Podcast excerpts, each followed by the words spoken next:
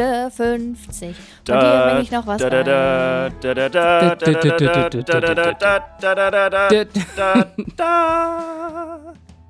Ja, nicht schlecht.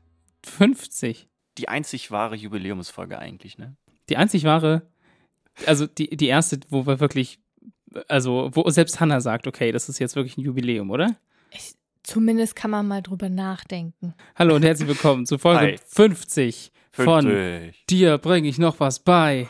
Heute mit Tim, Dirk und Hannah. Wow, wow, wow, wow, wow, wow. Zum 50. Mal. Das stimmt. ist es echt hat, wir- krass. Wir waren immer zu dritt, ne? Ja, ja. es Nee, war wir waren, einmal zu, wir waren einmal zu viert. Stimmt. stimmt. Aber wir waren nie weniger Kern, als ja. drei. Der harte Kern war immer da. Stimmt, wir haben, Das ich haben glaub, wir wir mit radikal und extrem nicht hingekriegt. Das stimmt. Habt's aber, ich glaube, wir haben es auch nur einmal so weit gehabt, dass wir gesagt haben, es könnte sein, dass wir zu zweit aufnehmen. Wir haben es aber nie gemacht. Wir ich haben habe also das haben wir aber am schon Anf- sehr öfter gedacht. Anfang. ja, gedacht. Am Anfang haben wir uns das mal überlegt, dass das vielleicht mal eine Möglichkeit ist, falls irgendwie jemand zu, zu wenig Zeit hat oder so. Aber wir haben es tatsächlich alle immer irgendwie geschafft. Auch wenn wir dann einfach eine Folge vielleicht ein bisschen kürzer gemacht haben, aber ich finde das schön eigentlich. Nur für euch in eure Ohren 50 Mal schon. Genau. Ja. Nee, noch nicht. 50. Mal. 49 Mal und jetzt. Jetzt seid ihr 50. dabei, das 50. Also Mal hört bis zum. Ende dann. Ja, schön, dass ihr Genau, wieder da bitte. seid. Was Genau. habt ihr denn heute mitgebracht? Ich habe einen Kuchen im Kühlschrank. Den, den habe ich als, als Jubiläums. Den habe ich letzte Woche. Wie, wie, lange kann man, wie lange kann man Kuchen eigentlich essen? Das kommt auf den Kuchen an, ob zum Beispiel Sahne dran ist oder nicht und ob er, wie er gekühlt wird und so weiter und so fort. Also, ich glaube, dass so ein Yes-Törtchen, das du nicht angebissen hast, das hält eine ganze Weile. Nee, das ist tatsächlich ein selbstgebackener Kuchen. Den, also der, wirklich der erste Kuchen, den ich ohne eine, eine Backmischung oder so selbst gemacht habe. Der steht bei mir Was? jetzt im Alter, was für ein Jubiläum. Hab, Moment. Moment, Moment, Moment, Moment. Den, Den Geburtstagskuchen, ne, den ich bekommen habe von euch zu Ja. meinem 26. Geburtstag. War der eine Backmischung? Na, nein. Ich meine jetzt wirklich ganz alleine für mich einfach nur einen Kuchen gemacht. Das war Na jetzt gut. der erste. Naja, gut. Gerade noch. Also in der WG haben wir auch schon öfter Kuchen gebacken, aber das, Das war, nie, war ich nie alleine. Also Okay, war ich immer nur, nur, nur Hiwi irgendwie. So. Hast du Jubiläumskuchen gebacken oder was? Ja, genau. Das war ein Jubiläumskuchen, genau. Der ist jetzt Nur schon zur dich. Hälfte auf, genau. Und müsst, ihr, müsst ihr mal vorbeikommen, dann könnt ihr den, die andere Hälfte essen. So lange bleibt er dann halt auch im Kühlschrank. Ne? Okay, einverstanden. Aber Tim, du meintest, dass, äh, wenn da jetzt ein tierisches Produkt irgendwie drin ist in dem Kuchen, dann müsste man vielleicht aufpassen, ne? Damit man, also Das- damit man das das, nicht so lange drin lässt. Also ein Ei wäre vielleicht, ist immer schwierig vielleicht. Gut gebacken geht's dann vielleicht noch, aber so Milch Ja, und Sahne Früchte ist immer sind auch Ne? anfällig, ne? Ja. Früchte schimmeln. Ja, okay. Was ich letzte Woche gelernt habe, ist irgendwie ja ungewollt tierisch. Und zwar habe ich gelernt, was Bibergeil ist. Bibergeil. Ja, das kenne ich. Ja, und zwar ist das so eine, also äh, erstmal ist es ein sehr vielseitiges Produkt, aber es ist halt auch ein tierisches Produkt. Und zwar ist es kein Teil des Bibers, sondern ein Sekret des Bibers. Und zwar wird das äh, am Schambein ausgesondert. Und das Tier nutzt es eigentlich, diese teigartige Masse, entweder zur Fellpflege oder zur Markierung vom Revier. Und ich habe mir das vielleicht heute in den Kaffee getan. Denn Was? Bi ja, denn Bibergeil kann eine Zutat zur Herstellung von Vanillearoma sein. Und Ich habe mir heute so einen so einen- so einen Eiskaffee gemacht und da halt so Vanillesirup oder Vanillesirup reingetan. Wahrscheinlich war es nicht da drinne, weil es eigentlich nicht mehr in diesen Mengen produziert wird, weil es halt wirklich sehr aufwendig ist, das sehr tierfreundlich zu produzieren, ist auch ein bisschen interessant. Bibergeil wurde am Anfang ursprünglich als Mittel gegen Gicht oder gegen Krämpfe in der Medizin genutzt. Und der Geruch an sich ähnelt eher dem des Baldrians, ist lederartig animalisch. Und der Geschmack kann bitter, scharf und halt als aromatisch irgendwie beschrieben werden. In den USA gibt es sogar spezielle Biberfarmen, wo halt die Tiere betäubt werden und dann gemolken werden, also Biber einfach gemolken werden, wo dann halt dieses kostbare Sekret aus den Drüsen herausgedrückt wird, ohne dass das Tier halt getötet werden muss. Und ja, anscheinend kann man damit dann auch tatsächlich ein Vanillearoma erzeugen. How about using Bourbon Vanille? Äh, Also jetzt wirklich mal ganz, ganz langsam. Erstens, erstens, warum? Zweitens, wie kommt man auf die Idee? Drittens, wobei ich meine, bei Kühen muss man ja auch irgendwann auf die Idee gekommen sein, dass man sich daran hängt. Aber, also, also ich, was? Also den Grund tatsächlich habe ich jetzt nicht herausgefunden. Also es ist halt eine Alternative, sage ich jetzt mal. Also es ist halt auch nochmal ein Unterschied zwischen äh, norma- normales Bourbon Vanille ist halt quasi nutzt man ja hauptsächlich, sage ich jetzt mal, als Zutat so für zum Kochen oder zum Backen vielleicht. Pudding. Und genau, ich könnte mir aber sehr gut vorstellen, dass das Aroma halt nochmal, vielleicht nochmal deutlich konzentrierter und deutlich ähm, intensiver vielleicht ist. Also und es wird auch Fake. und fake und fake. Eigentlich ja, richtig, genau. Und eigentlich halt auch kein echtes Vanille. Und es wird halt auch für Parfümerie benutzt, also weil es Ja, halt eine klar, angeblich aphrodisierende Fähigkeit hat. Äh, das hat man ja auch so ein bisschen diesem Moschus ja irgendwie nachgesagt, so ein bisschen. Oh, du riechst wie ein Oh, Biber. also wisst ihr, Oh, wie wenn so ein es Biberanus. Duft gibt, so Parfum oder Toilettemäßig, den ich echt nicht ab kann, ist Vanille zusammen vor allen Dingen mit Kokos. Es Ja, gibt das so ist so Okay. süß. Parfums, die Ja. so Kokos-Vanille sind Ich, ja. und die Ja. riechen so billig.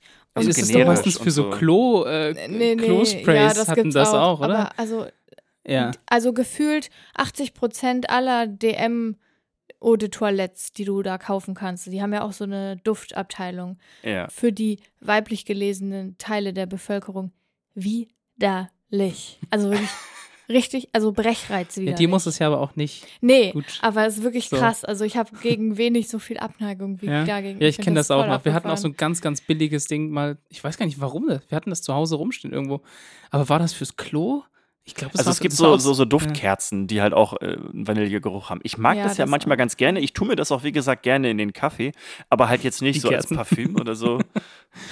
Nee, Ja. genau. Auf jeden Fall ist es halt auch, es wird eigentlich auch fast gar nicht mehr wirklich genutzt. Also in, in Amerika wurden jetzt letzten Jahr, im letzten Jahr 300 Pfund davon verkauft. Also Ah, das ist nicht 300 viel, nee. äh, Ja. Pfund sozusagen, was echt nicht viel ist. Im Vergleich Vanillin, äh, das wurde 2,6 Millionen fündig sozusagen verkauft. Also ja, das ist die Alter hat- spielt eigentlich Alternative, keine ne? Rolle. Also Ja.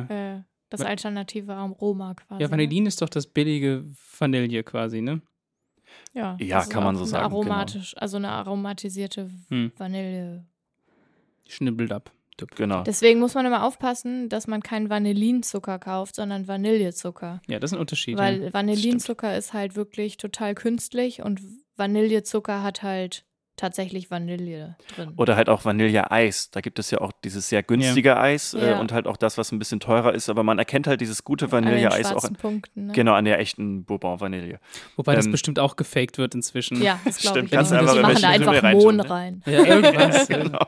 Amon ist bestimmt auch zu teuer. Ja, ja, so, Papp, so ja. schwarz angemalte Pappkartons zerkrümeln oder so. Ja, auf jeden Fall habe ich jetzt bei der. Recherche zum Biber geil, auch erstmal der Name ist auch einfach mega geil. ähm, äh, bin ich noch auf, auf ein paar andere Dinge gestoßen, wo es erstaunlich tierische Bestandteile gibt. Also, wo ich auch am Anfang gar nicht wusste, dass es irgendwie einen tierischen Ursprung hat. Karmin zum Beispiel, das kennt man im Zusammenhang mit dem Karminrot, also dieses richtig saftige Rot. Mhm. Das kennt man von der Flagge Lettlands zum Beispiel Ach, oder von, ich dachte der immer, es Kleidung heißt der Kardinäle. Kaminrot, weil der Kamin aus roten Ziegelsteinen gemacht ist, dachte ich früher. Okay, Äh. das ist jetzt so ein Ha- Aha-Moment für mich. Karminrot. Ah, Karmin, genau. gut, ich ziehe mich mal ein bisschen zurück. Alles gut. Äh, Ich kann dir auch erklären, wo das ursprünglich herkommt. Also dieser. Farbstoff, der wird aus trächtigen weiblichen Schildläusen gewonnen. Ja, das Ja. ist doch wie in Haribo früher. Die roten Gummibärchen wurden bis Auch, vor ein paar Jahren ja, noch mit, mit mit Läusen Ja. gefärbt. Genau, oder Campari, da kommt auch diese rötliche Ah, Färbung her. mhm.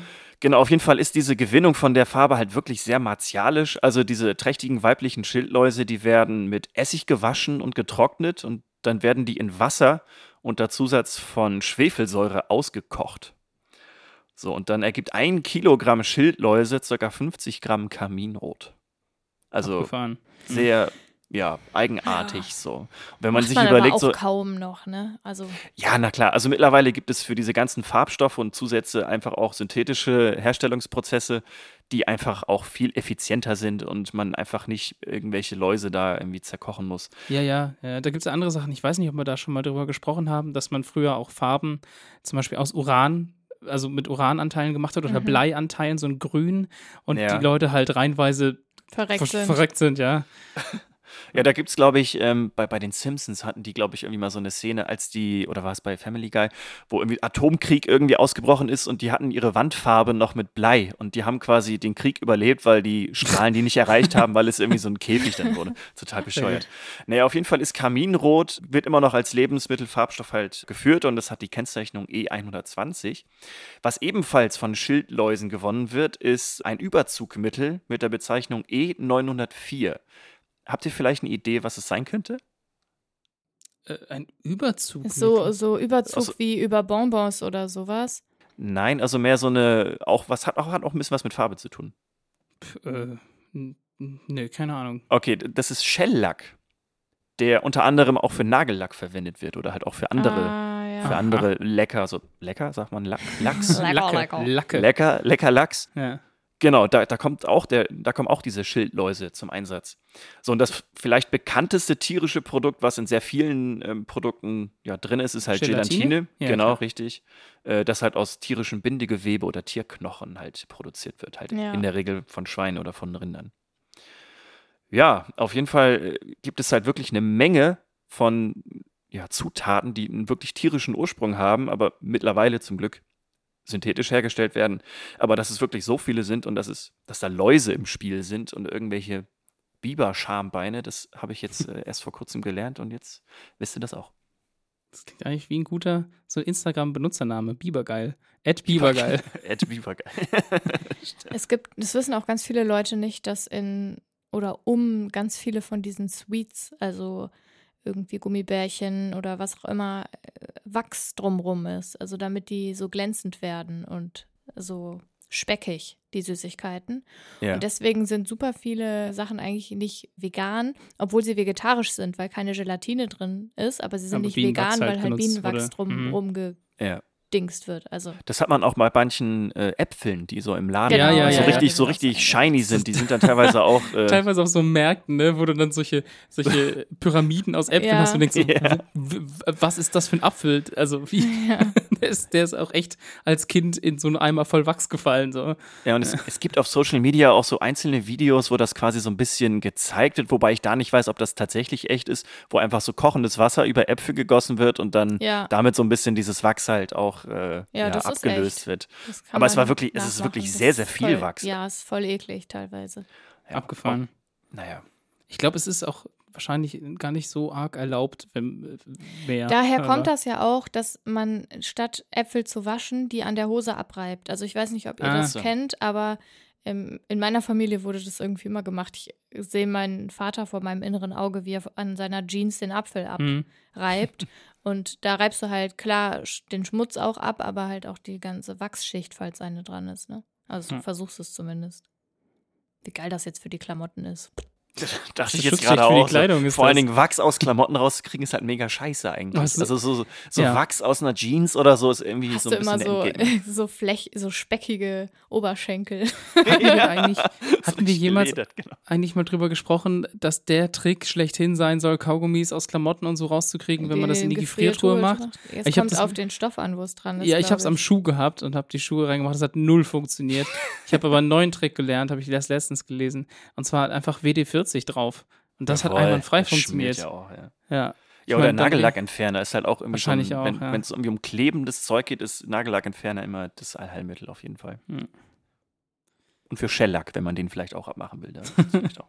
WD-40 auf Shellac, ja, funktioniert vielleicht. Naja. Ja.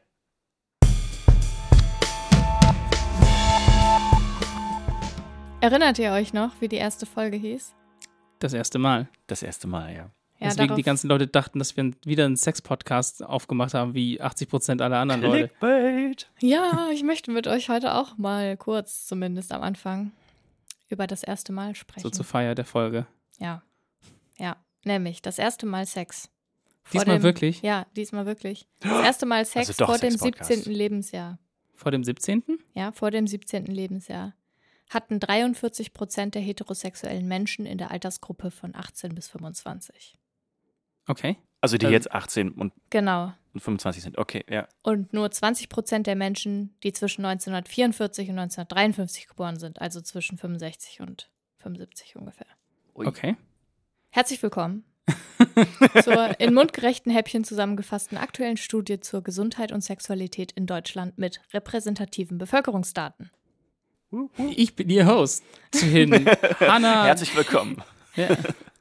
Und zwar zwischen Oktober 2018 und September 2019 wurden 4.955 Personen, 2.336 Cis-Männer und 2.619 Cis-Frauen zu ihren sexuellen Erfahrungen, Beziehungen und Einstellungen interviewt.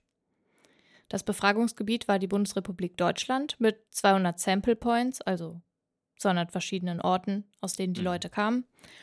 Und befragt wurde die deutschsprachige Bevölkerung in Privathaushalten im Alter von 18 bis 75 Jahre. Das heißt, die sind so von Tür zu Tür gegangen und haben gesagt, guten Tag, Guten dürfen wir Tag. mit Ihnen über Sex sprechen? Nee, die haben, Na die klar, haben sich tatsächlich irgendwie Daten geben lassen über die Einwohnermeldeämter und haben dann telefonmäßig Leute angerufen und dann So. eingeladen. Okay. Die wurden mit einem 50-minütigen Fragebogen interviewt und durchgeführt wurde das durch das Institut für Sexualforschung, Sexualmedizin und forensische Psychiatrie am Universitätsklinikum Hamburg-Eppendorf, dem UKE. Ja, und veröffentlicht ist bisher nur der Teil über Heterosexualität, sodass ich auch quasi nur darüber sprechen kann. Bis auf einen kleinen Teil, aber das merkt ihr dann. Erste Erkenntnisse sind, die sexuelle Aktivität geht mit zunehmendem Alter stark zurück. Das zeigt sich besonders im Hinblick auf die inaktiven Gruppen, die bei den Männern im Alter von 66 bis 75 Jahre die Hälfte und bei den gleichaltrigen Frauen etwa drei Viertel ausmachen. Also Okay, also Frauen sind inaktiver als Männer? genau, also Hm. irgendwie 73 Prozent der Frauen zwischen 66 bis 75 Jahre haben gar keinen Sex und 50 Prozent der Männer. Bezieht das alle Formen von Sex mit ein? Auch zum Beispiel Solo? Tatsächlich nicht. Es geht um Paarsex Mhm. und es geht um äh, Analsex, Oralsex, penetrativen Vaginalsex und um andere Sexualpraktiken, äh, bei denen sich Sexualorgane, also Genitalien berühren. Okay, Das war die Definition der Mhm, also. Masturbation ist nicht mit dabei. Genau. Also, so. ja. Die Begründung dafür, dass so viele Frauen und auch Männer in dieser Alltagsgruppe keinen Sex mehr haben, sind sowohl gesundheitliche Probleme als auch Effekte der Dauer der Beziehung. Also je länger man zusammen ist, desto weniger Sex hat man tatsächlich. Das hat die Studie auch ergeben. Und je mehr gesundheitliche Probleme man hat, sowohl körperlich als auch psychisch, desto weniger Sex hat man. Übergreifend. Ja, no shock here, I guess. Nee. Also, Genau, Nö, das- also ja. ergibt irgendwie Sinn. In der Altersgruppe der 18- bis 25-Jährigen berichten 13 Prozent der Personen von häufiger sexueller Aktivität, also mehr als zehnmal pro Monat. Und die sexuellen Praktiken unterscheiden sich je nach Alter auch deutlich. Also 90 Prozent der 26- bis 35-Jährigen haben Vaginalverkehr und immerhin 20 Prozent Analverkehr. Bei den 66- bis 75-Jährigen sind das 45 Prozent, die Vaginalverkehr haben und nur ein Prozent, der Analverkehr hat, tatsächlich. Hm. Also Kink ist, Analverkehr zählt ja schon als Kink und Kink ist anscheinend eher so ein jüngeres Ding. hm. Ist natürlich die Frage, ob das jetzt daran liegt, also am Alter liegt oder an Generation. So, ne? Hätte jetzt eher gedacht, dass es an der Generation liegt vielleicht. Also dass Mhm. es damals, also als die auch. Also ganz 60 sicher bis liegt das an den 75-Jährigen Generationen. halt damals mehr aktiv waren. Das war dann ja quasi vor 40 Jahren vielleicht. Obwohl, das waren dann die 80er, ne? Das ist dann vielleicht auch. Man müsste Ja. einfach mal gucken, was das, was dieselbe Umfrage quasi in, Genau. sagen wir mal, Ja, 30, das habe ich 40, mir auch 50 gedacht. Jahren Aber wenn wir zum Beispiel dieselbe Umfrage in 60 Jahren nochmal machen, dann haben halt die dann 75-Jährigen wahrscheinlich auch zu einem viel höheren Anteil Sex vor dem 17. Lebensjahr gehabt. Ja. Also, Ja. Ja. ja. Und wie verfälscht halt solche Studien durch soziale Normen sind, sieht man, wenn man sich die Statistik zu der durchschnittlichen Anzahl der Sexualkontakte anguckt. Cis-Männer berichten nämlich, dass sie bislang durchschnittlich 9,8 Sexualpartnerinnen hatten. Die Frauen hingegen berichten von durchschnittlich 6,1 männlichen Partnern. Und eigentlich sollte es halt logisch sein, dass bei heterosexuellen Männern und Frauen diese Zahlen etwa übereinstimmen. Ja, stimmt. Und die Studienauswertung sagt dazu, dass halt aufgrund sozialer Erwartungen und einer Antwortverzerrung im Sinne sozialer Erwünschtheit Männer eben eher die Tendenz haben, sich als sexuell erfahren und aktiv darzustellen und Frauen eben riskieren, dass eine hohe Angabe von Partnerzahlen, also immer noch eher eine negative Beurteilung Mhm. und Stigmatisierung mit sich bringt. Und daher neigen sie halt dazu, die Anzahl ihrer bisherigen Sexualpartner zu unterschätzen. Und das hätte ich nicht besser sagen können. Also es Ja, finde ich schön, dass die das auch tatsächlich Ja. in, hinter diesem oder unter diesem Gesichtspunkt auswerten. Das heißt, die, also das richtige Ergebnis wäre wahrscheinlich eher in der Mitte. Wahrscheinlich, genau. Mhm. Und wenn man sich die Aussagen von den Männern im Alter von 46 bis 55 Jahren anguckt, dann geben die an, dass sie sogar fast doppelt so viele Sexualpartnerinnen gehabt haben, als die Frauen angeben. Nämlich, sie sagen 13, also der Durchschnitt ist irgendwie 13,5 und die Frauen sagen 6, irgendwas. Also. Da geht ja irgendwas nicht auf. Genau, also. Vielleicht hat das aber auch ein bisschen was mit der Definition von äh, Sexualität zu tun. Naja, wir gehen jetzt ja, glaube ich, davon aus, dass Wir quasi haben ja Gleichaltrige gleiche miteinander schlafen, oder? Nö, das ist ja egal. Nee, also ich meine. Ne, aber ich meine, also wenn wir jetzt sagen, dass jetzt Männer in dem Alter oder in dem Alters, was war jetzt die, die Altersspanne? Von der letzten Zahl 46 Genau. bis 55. Genau. Sie sagen, sie haben 13 Sexualpartnerinnen gehabt im Durchschnitt. ja. Und die Frauen in dem gleichen Alter sagen, sie haben sechs gehabt. Aber wenn jetzt zum Beispiel die Älte, also die, die Männer in diesem Zeitraum oder in, diesem, in dieser Altersspanne mit älteren Frauen und mit jüngeren Frauen und mit Oh, Frauen des gleichen natürlich. Alters schlafen, wäre ja die Zahl nicht unbedingt die gleiche wie jetzt die, die Frauen in demselben Alter haben, recht, Dirk. wenn die Frauen nur in einem anderen Altersspektrum zum Beispiel schlafen würden. Wieso? Es geht doch nur um die Lebenszeit, die man hatte. Völlig egal, wie alt die Partnerin oder der Partner war. Ja, aber jetzt, also, Du hast ja einen Erfahrungszeitraum, in dem du Erfahrungen Ja, sammeln kannst. so, und der ja. ist bei beiden gleich. Das stimmt. das stimmt, das Alter ist gleich, ja, okay. aber es könnte natürlich dann so eine Tendenz geben, dass quasi Ja, die, die- älteren Männer dann anfangen nur noch mit jüngeren Frauen. Ja, Und dann okay, würde es quasi so eine Verschiebung geben, ne? aber die gibt's nicht. Hm, Also okay. Frauen so, ja, nee, geben durchschnittlich halt an, 6,2 Sexualpartner gehabt zu haben. Und zwar ist, bildet sich der Durchschnitt nicht dadurch, dass äh, Leute oder Frauen im Alter von 25 sagen, sie haben mit 20 Männern Ja. geschlafen und die im Alter von 65 haben mit zwei geschlafen, sondern Ja, ja. Frauen sagen wirklich durchschnittlich sechs. Und die Männer sagen halt immer so zwischen neun und 13. Und vor allen Dingen ist es halt auch das gesamte Lebens, also der gesamte Lebenszeitraum und nicht, nicht nur ein Jahr oder so, weil dann wäre das, also dann würde das, was ich glaube ich gerade gesagt habe, eher Sinn ergeben, aber jetzt, was du Ja, gesagt hast, stimmt Genau, aber die. Befragung bezieht sich ja auf Sexualpartner im, Genau, im bisher. Leben. Nee, klar, Genau. ja. Genau. Und jetzt wird es halt total gruselig, weil die nächste Frage war, ob sie vor dem ersten Sex mit ihrem Partner oder ihrer Partnerin über HIV und andere sexuell übertragbare Infektionen gesprochen haben. Wollt ihr mal raten, wie Das viel Prozent der heterosexuellen Menschen? sein. Ja, sag mal. Boah, das wird, ich weiß Also nicht. die, die unmittelbar vor dem 5%. Geschlechtsverkehr sozusagen darüber gesprochen haben oder überhaupt vorher davon mal gehört haben. Nee, die davon, da mit ihrem Partner oder ihrer Partnerin drüber gesprochen haben, Ach so, bevor sie das okay. erste Mal Sex hatten. unter 5 Prozent. Nee, 30 Prozent tatsächlich. Wirklich? Und das Ja. ist aber viel. Ich hätte mit viel weniger gerechnet. Ja. Ja, also 30 Also es ist immer noch zu wenig natürlich, aber es ist ja mehr, als ich jetzt auch gedacht hätte. Also 30 Prozent der heterosexuellen Menschen haben tatsächlich schon mit ihren PartnerInnen über HIV und andere sexuell übertragbare Infektionen gesprochen. 40 Prozent der queeren Menschen, also die Lesben, Schwulen oder auch Bisexuellen, haben das bejaht und man sieht darin auch einen Unterschied, weil unter den heterosexuellen Menschen sieht man, dass halt 40 Prozent der 18- bis 25-Jährigen über Geschlechtskrankheiten gesprochen haben und nur 9 Prozent der 66- bis 75-Jährigen. Ja, okay. Genau. Und über Kondome zu sprechen, bevor man mit einem Partner oder einer Partnerin sexuell aktiv wird, ist ja eigentlich selbstverständlicher vielleicht sogar, als Mhm. über Krankheiten zu Ja, hätte ich jetzt sprechen. erwartet, ja. Und in der jüngsten Gruppe der 18- bis 25-Jährigen haben das halt drei Viertel aller Männer und Frauen getan, Mhm. immerhin. Mhm. Und im Vergleich der Altersgruppen wird halt deutlich, dass die jüngeren Altersgruppen auch häufiger über den Gebrauch von Kondomen sprechen. Das heißt, durchschnittlich 57 Prozent der Heteropaare und 47 Prozent der homosexuellen Paare tatsächlich.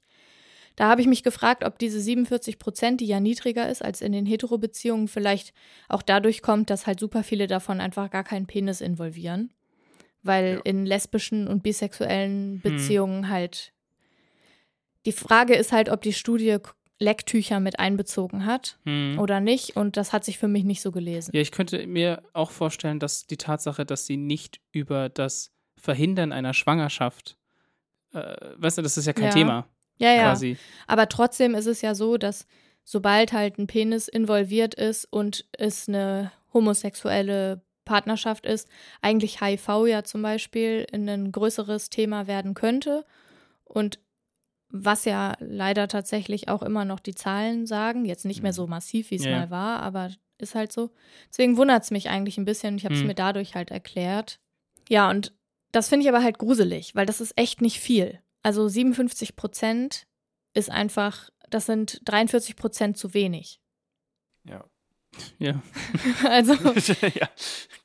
und es wird halt noch haariger, weil nur 2,8 Prozent der Befragten wussten, dass es Sch- Schamläuse oder Filzläuse gibt. Mhm. 2,8 Prozent, das ist halt gar nichts. 4,4 von wussten von Genitalwarzen, 11,7 Prozent von Chlamydien und 71 Prozent immerhin von HIV. Mhm. Das ist ja auch medial einfach so aufbereitet. Ja, da gibt es ja auch wirklich sehr, sehr viele Kampagnen. Also besonders gegen HIV, aber mittlerweile gefühlt auch allgemein über ja, Sexual ja, das hat oder erst hat angefangen. Das stimmt, ja. Ja, und es gibt halt eigentlich nur zwei deutliche Geschlechterunterschiede auf die, also bezogen auf die Bekanntheit. Und zwar bei Chlamydien. Mhm. Also 15,6 Prozent der Frauen wussten davon, 7,8 Prozent der Männer. Hm. Und bei Gonorrhoe waren es halt 43,9 Prozent der Männer und 33,3 Prozent der Frauen. Mhm. So, die Studie sagt aber, dass sich bei der großen Mehrheit der Befragten ein verantwortungsvolles Kommunikationsverhalten gezeigt hat, und zwar zwischen 70,4 Prozent und 87,5 Prozent derjenigen, die schon mal eine Geschlechtskrankheit hatten, haben halt zum damaligen Zeitpunkt, also zu dem Zeitpunkt, als sie die Krankheit hatten, mit ihren SexualpartnerInnen darüber gesprochen. Besser ist das. Ja. Ja, aber es ist halt krass, ne, weil sie immer noch nicht 100 Prozent. Ja, also, nee, das stimmt, ja. das finde ich schon. Wobei die Frage Also vor allem, das ist ja dann wirklich bewusst. Also wenn man wirklich weiß, dass man tatsächlich irgendwie äh, Ja. daran Genau, erkrankt also ist, dann ist es ja wirklich haben- genau. genau, eine Fahrlässigkeit Ja. einfach, eine sehr große. Ja. Ja, das ist eigentlich eine. Äh, Also eine, Vor nee, eine Vorsatz Eine Vorsätzlichkeit. Genau, sogar. nicht- ja, ja, genau, richtig, vorsätzlich. Ja, und jetzt halt mal ernsthaft, weil ich kenne auch selber super, super viele Menschen. 22 Prozent der männlichen und 26 Prozent der weiblichen Singles und auch ein relativ hoher Anteil der Personen, die Sex außerhalb ihrer Beziehung hatten, also gecheatet oder halt mit Einverständnis der Partnerin oder des Partners, haben im vergangenen Jahr keine Kondome verwendet. Das finde ich halt schon krass. Also wenn du außerhalb von einer Partnerschaft Sex hast und kein Kondom verwendest, dann ist das einfach total dumm. Um das jetzt mal so zu sagen. Und 56 Prozent haben zumindest manchmal ein Kondom benutzt. Und der überwiegende Grund bei den Singles, als auch bei den anderen, die innerhalb, also außerhalb ihrer Beziehung Sex hatten, war, dass sie sich sicher waren, dass die andere Person gesund ist. Mhm. Mhm. Und ich denke mir, bei manchen war es wahrscheinlich tatsächlich so, dass sie sich sicher sein konnten, weil ein Test vorlag. Aber so ein Test auf Geschlechtskrankheiten umfasst ja ganz oft auch nur HIV Mhm. und vielleicht noch Hepatitis, wenn du ins Gesundheitsamt gehst, aber Syphilis und diese ganzen anderen Sachen wie Chlamydien, Genitalwarzen, tralala, das wird ja alles nicht getestet eigentlich. In der Single-Phase empfinden übrigens 40 Prozent der Männer Sex mit Kondom als weniger lustvoll. Wenn Männer außerhalb ihrer Beziehung mit anderen Leuten Sex haben, sind es nur 23 Prozent der Männer. Mhm. Und in beiden Gruppen empfinden das etwa 20 Prozent der Frauen. Also Sex mit Kondom als Mhm. weniger lustvoll. Und zu guter Letzt sagen 7 Prozent der Single-Männer und Frauen, dass der die Sexualpartnerin kein Kondom benutzen wollte und sie deswegen halt keins benutzt haben. Und 13 Prozent von denen, die außerhalb der Beziehung Sexualverkehr haben, sagen das. Und dabei ist es aber interessant, weil es sind 16 Prozent der Männer und nur 3 Prozent der Frauen, die das behaupten. Das heißt, Frauen verweigern also laut dieser Angaben öfter das Kondom, was mich nach Mhm. eigenen Okay. privatempirischen Erhebungen sehr verwundert. Ha. Spannend. Ja, finde ich auch spannend. Das, So. ist, das hätte ich jetzt auch nicht erwartet. Ist doch krass eigentlich, ne? Vor, Mhm. also vor allen Dingen, weil ja auch mehr Männer das Kondom als weniger lustvoll empfinden. war- Ja, aber vielleicht ist die Angst größer, wenn du abgelehnt quasi, zu werden. Nee, ähm, Vielleicht auch. quasi, wenn du außerhalb deiner Beziehung Sex hast, dann dem eben doch jemanden zu schwängern oder so, weißt du? Und dann ist man eher dazu bereit, Ja, äh, aber, sie aber, quasi aber, Kondom zu nutzen. Aber Geschlechtskrankheiten. Da denken die meisten, glaube ich, ja, wenig das dran. ist eben ja, genau ich verstehe das das, schon. Ja, aber ja. deswegen glaube ich auch, dass es für Leute, die so den Seitensprung machen oder solche Sachen, die äh, quasi der Drang höher ist zu sagen, nö, nö, wir, wir sollten ruhig ein Kondom benutzen. Ja, kann sein. Das ist. Ja, aber das halt dann eher die Männer sind, weil die Mhm. Frauen müssten ja eigentlich auch. Äh, Ja, der also- muss nachher zahlen, weißt du? Ja, also und da hat er kein Recht, sein Kind zu sehen. Das ist nämlich die wahre Ungleichbehandlung zwischen Mann und Frau. Äh, Ja, also ich finde halt als Ergebnis aus dieser Studie oder dieser Umfrage kann man halt auf jeden Fall mitnehmen, wir brauchen mehr Sexualkundeunterricht Ja, aber und da- zwar also, viel besseren. Da Das könnte ich mich schon schon die seit ganze Jahren. Zeit aufregen. Ja. Wenn ich dann nämlich nach Baden-Württemberg gucke oder sonst was, wo dann mal eine modernere Landesregierung versucht, irgendwas in die Richtung zu machen und sei es nur, in irgendein fucking Buch zu schreiben, dass Mann nicht zwingend mit, einem, mit einer Frau zusammen sein muss Das und stimmt. umgekehrt. Das, dann gehen die Leute auf die Barrikade und ich Da kann gab die es alle oh, da gab's doch einzeln auch so, so, schubsen.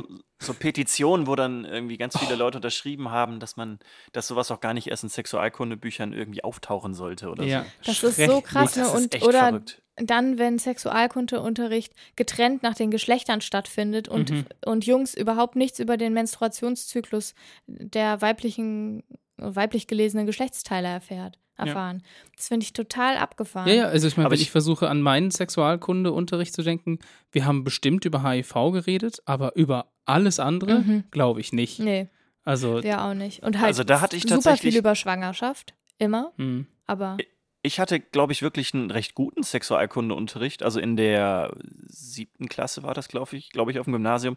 Also wir hatten auch eine Phase, wo wir einfach irgendwie getrennt voneinander irgendwie so ein bisschen Unterricht gemacht haben. Einfach, weil man dann vielleicht eine andere, ein anderes Umfeld einfach hat und da dann einfach irgendwie offener Fragen stellen kann. Aber so wirklich so diese grundlegenden ähm, Dinge wie Menstruation haben wir eigentlich alle zusammen so durchgenommen. Und das war eigentlich, ich habe das eigentlich sehr gut in Erinnerung und habe mich da auch wirklich gut äh, abgeholt gefühlt auf jeden Fall. Ja, also es, es hängt vielleicht ja- auch so ein bisschen von der, von der Schule ab oder von dem Lehrer oder von der Lehrerin natürlich Ich glaube, es hängt auch vom Bundesland ab und Mhm. klar auch von den, äh, von den LehrerInnen. Also ich zum Beispiel hatte einen ganz schrecklichen Sexualkundeunterricht mit so einem super peinlichen Video, was von 1980 war. das, mit wo so ganz viele Schnecken Farben sich und, vermischen ja, und so. genau. Da reden fast alle drüber. Ich habe das nie gesehen, aber super, alle super reden über dieses unangenehm Video. irgendwie und seltsam. Und dann hatten wir halt einen, einen einzigen Holzpenis, über den wir dann Gut, mal lernen wir auch, sollten, ja. ein Kondom drüber zu ziehen. Dazu kann ich aber sagen, dass ich dann später einen Bio-Leistungskurslehrer hatte, der war jünger. Irgendwann stand ich dann mal im Lehrerzimmer und da stand so eine Kiste mit super vielen Dildos. Ja. Und dann habe ich irgendwen von den anderen LehrerInnen gefragt, was ist denn hier los bei euch? Also da war ich schon nicht mehr auf der Schule, da war ich noch irgendwie wegen einer organisatorischen Sache da.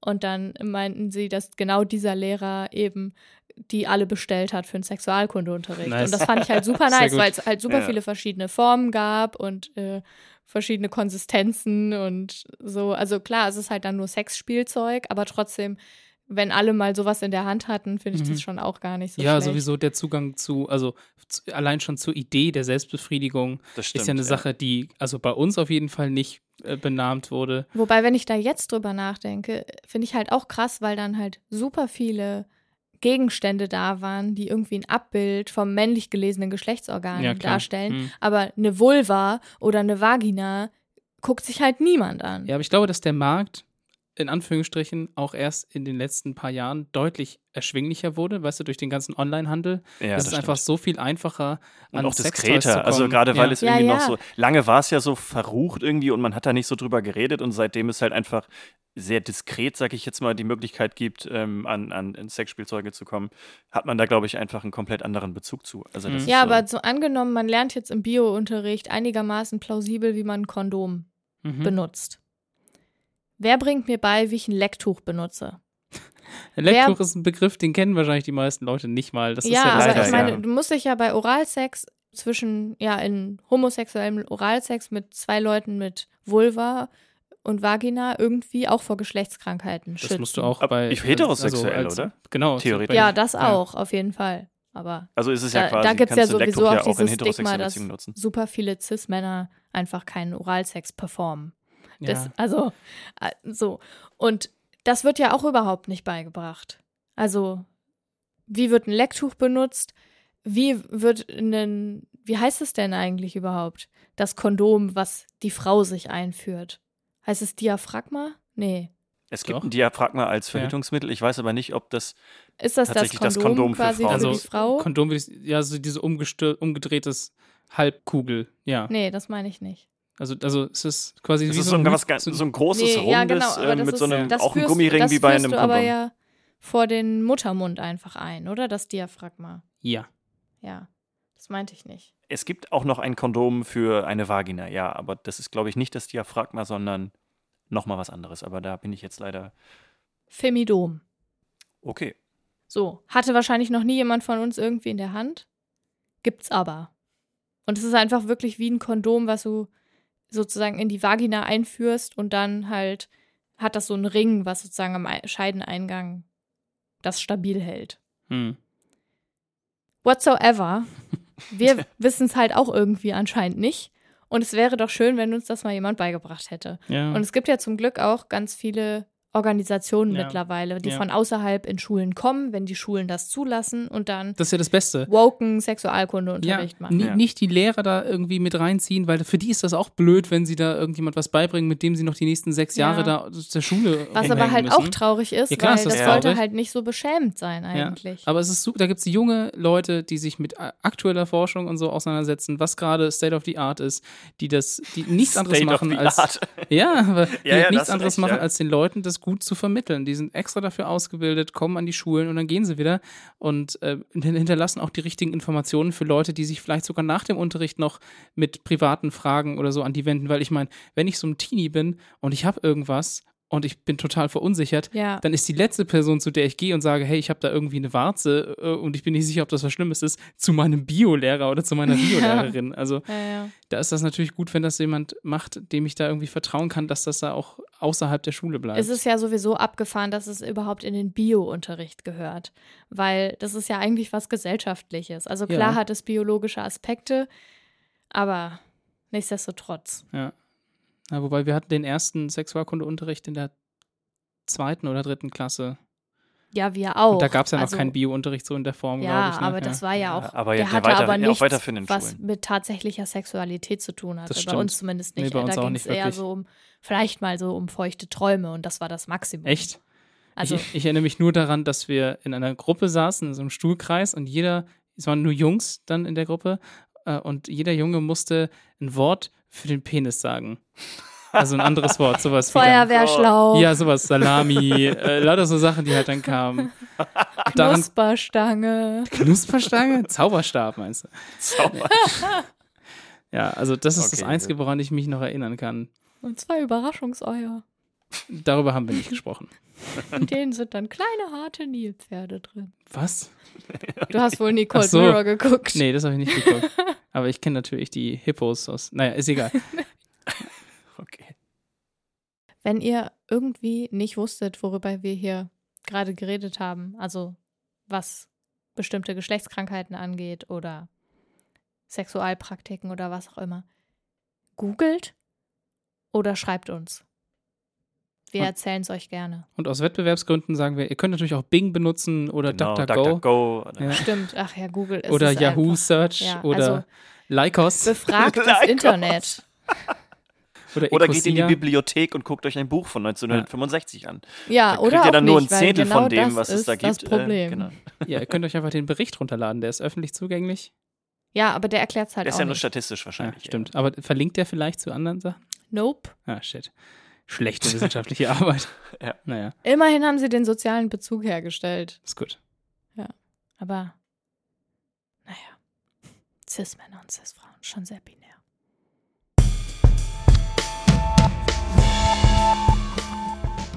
Das ist so praktisch, dass ihr beide jetzt über zwei Sachen geredet habt, die sich in meinem Thema vereinigen. Sex. Wow. Es hat, es hat auch ein bisschen was mit Sex zu tun, es hat aber auch ein bisschen was mit Sex Tieren und zu tun. Biber? Ja, genau, Biber-Sex. Oh mein Gott. du, du, du, du.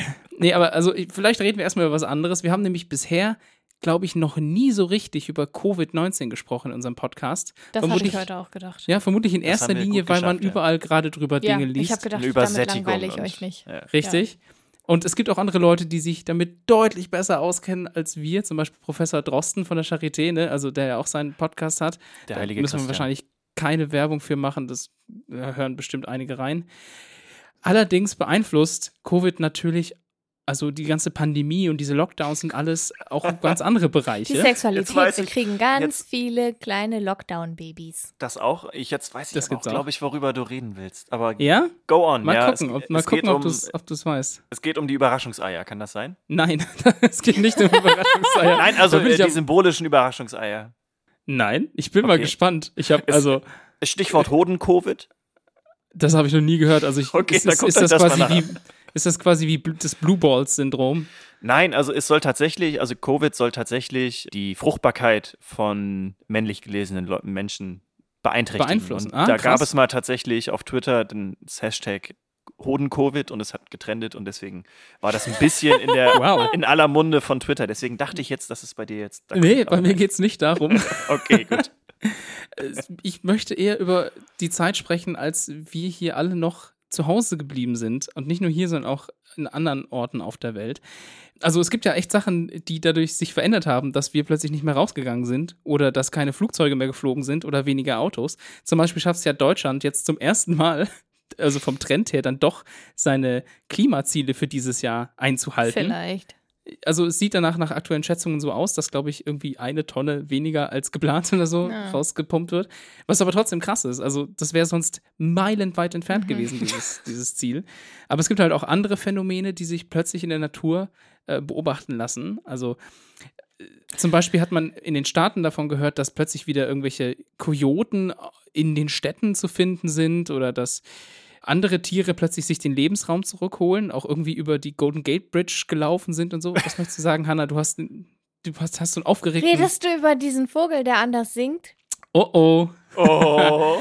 Genau, denn es gibt Leute, die haben behauptet, also es es ist vor allem in Amerika aufgetreten, es gab viele Leute, die gesagt haben, anscheinend hätte man anderen Vogelgesang gehört. Das haben mehrere Leute gesagt. Und dann gab es eine große Diskussion darüber, ob das jetzt daran liegt, naja, die Leute sind halt mehr zu Hause und achten mehr drauf. Oder der Hintergrundlärm ist halt weniger d- Nein, da. die und deswegen, echt anders. und deswegen hört man da mehr drauf. Und praktischerweise haben sich jetzt ein WissenschaftlerInnen-Team, also hat sich dem angenommen und die hatten nämlich einen ganz spannenden Zufall. Die haben vor zwei, drei Jahren eine Studie zu einem Vogel in Amerika durchgeführt und den Gesang aufgenommen und hatten jetzt halt die Möglichkeit, die Studie zu wiederholen, nur unter Lockdown-Bedingungen. und, und, und? Uh. Ja, gucken wir mal, was rausgekommen ist. Ne? Also, ich möchte mal ganz kurz das Ergebnis dieser Studie in einfachen Worten zusammenfassen. Covid hat den Vogelgesang einen Sexiness-Boost verschafft. Das ist der Das klingt wie so eine Bi- Bildschlagzeile. genau so ist es auch. Hast du dir das Wort ausgedacht? Sexiness, Sexiness Boost. Ja, ich musste es aus Okay, dem gut. Englischen musste ich was anderes übersetzen und Sexiness Boost ist quasi Okay. äh, Auch die- die- Englisch eigentlich, ne? Ja, aber halt das, ein, das am möglichst eingedeutschte, das mir eingefallen ist. Ich glaube, damit Aber- haben wir schon den Titel unserer Folge. Sexiness Boost. Sehr gut. Ja. Aber wie kommt man halt jetzt zu so einer Aussage, ist die Frage. Also, wie, wie macht man das überhaupt? Also, diese ForscherInnen von der University of Tennessee, die haben halt gemerkt, dass sie diese alten Aufnahmen haben. Die haben sie gemacht in der Nähe der San Francisco Bay. Ja, also dort in der Gegend rum halt am Strand, aber auch mehr im Stadtbereich und auch in eher ländlichen Regionen. Dort haben sie überall Aufnahmen gesammelt und sie haben sich dort den Dachsammer angehört. Das ist ein amerikanischer Singvogel, der wird dort auch White Crowned Sparrow genannt, also weißgekrönter Spatz, heißt im Deutschen aber halt eben Dachsammer und gehört zur Familie der Singvögel. Und den gibt's, also der ist da super üblich, den, der, der ist da einfach, überall lebt der. Ist er heimisch? Und bei dieser Vogelart ist es so, dass ein, eine besonders breite, wie soll man sagen, Bandbreite, also eine Stimmbreite. Ein Repertoire. ja, also es geht Ein- wirklich um tatsächlich um so, die um Bandbreite der. Frequenzen. Ja, okay. Ja, so den Stimmumfang, genau.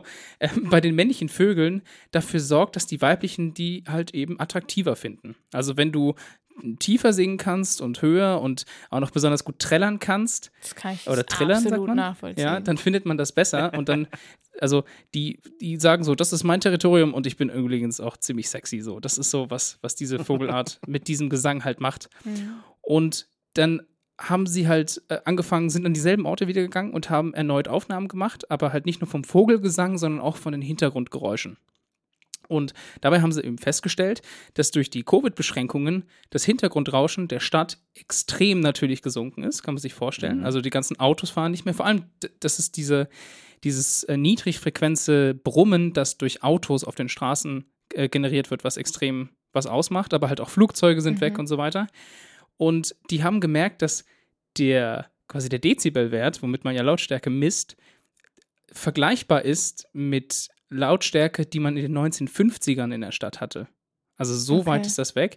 Ja. Oder halt, also vor allem das, was in der Stadt war. Und der Wert war auch vergleichbar mit der Lautstärke, die man auf dem Land wiederfindet. Mhm. Kann man sich natürlich vorstellen.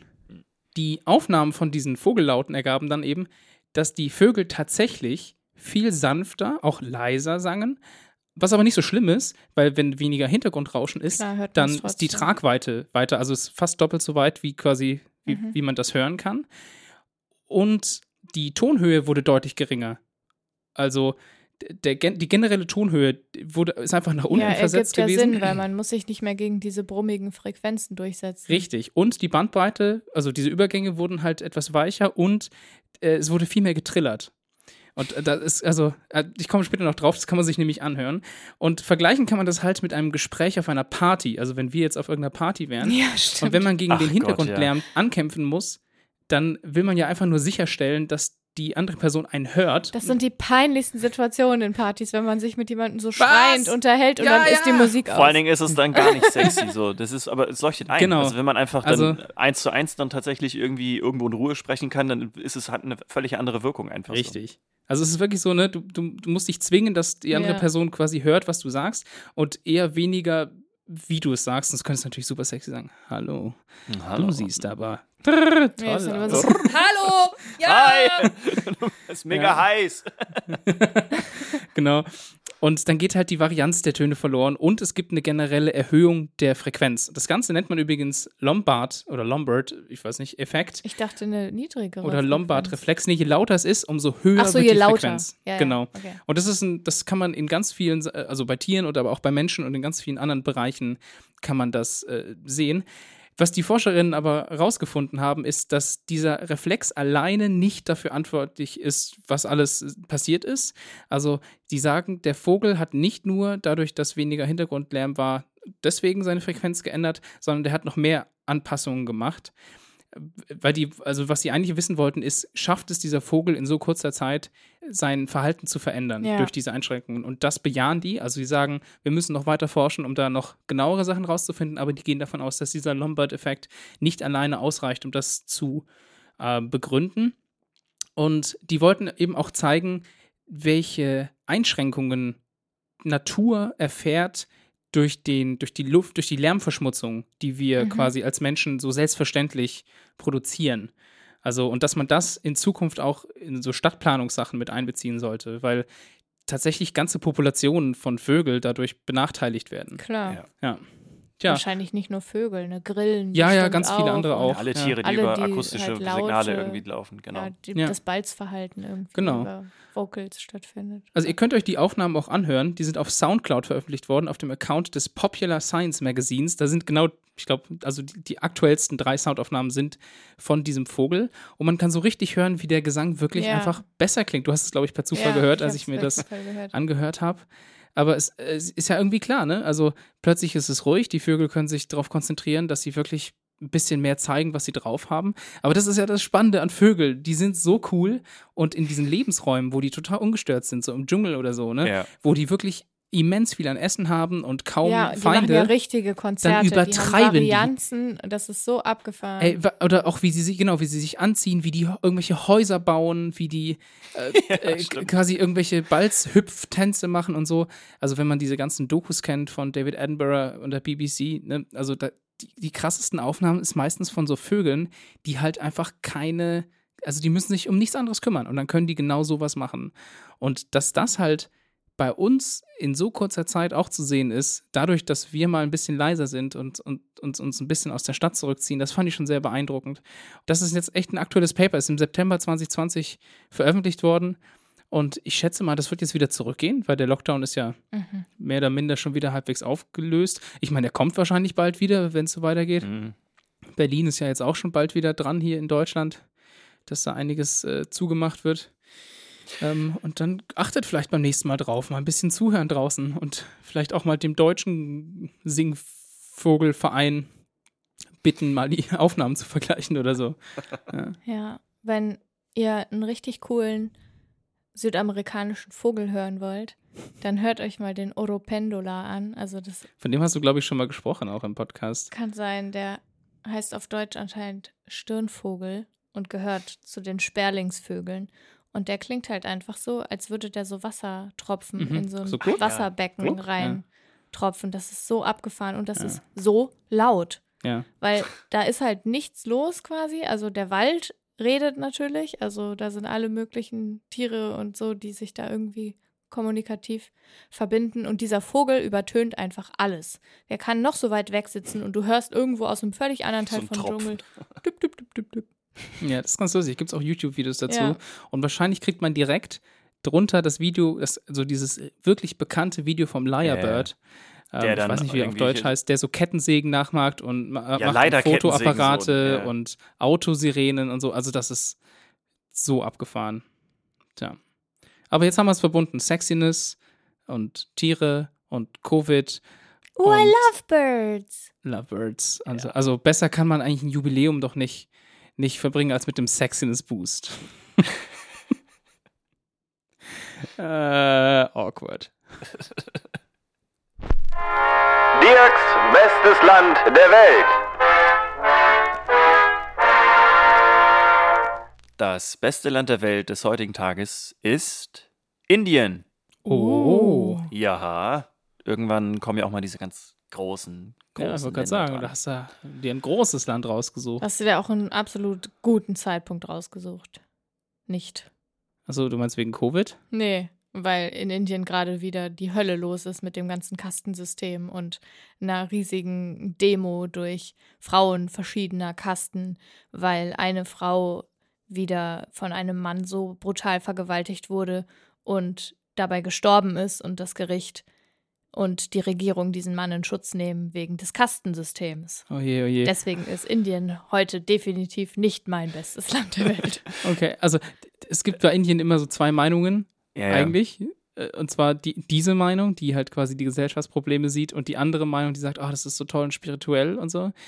Und Ja, ja, das, da, also Hanna, du hast das auch gut eingeläutet, weil es halt immer, also das ist, ich hatte jetzt ja auch in den vergangenen Ländern ja immer auch Länder dabei, die klare Diktaturen Ja. waren und halt einfach auch wirklich Ja. menschenrechtlich schwierig sind und deswegen ist es immer in, in sehr, sehr großen Klammern zu sehen. Also natürlich ist Indien nicht das beste Land der Welt, äh, genauso wie jedes andere Land irgendwie nicht das beste Land der Welt Ja. ist.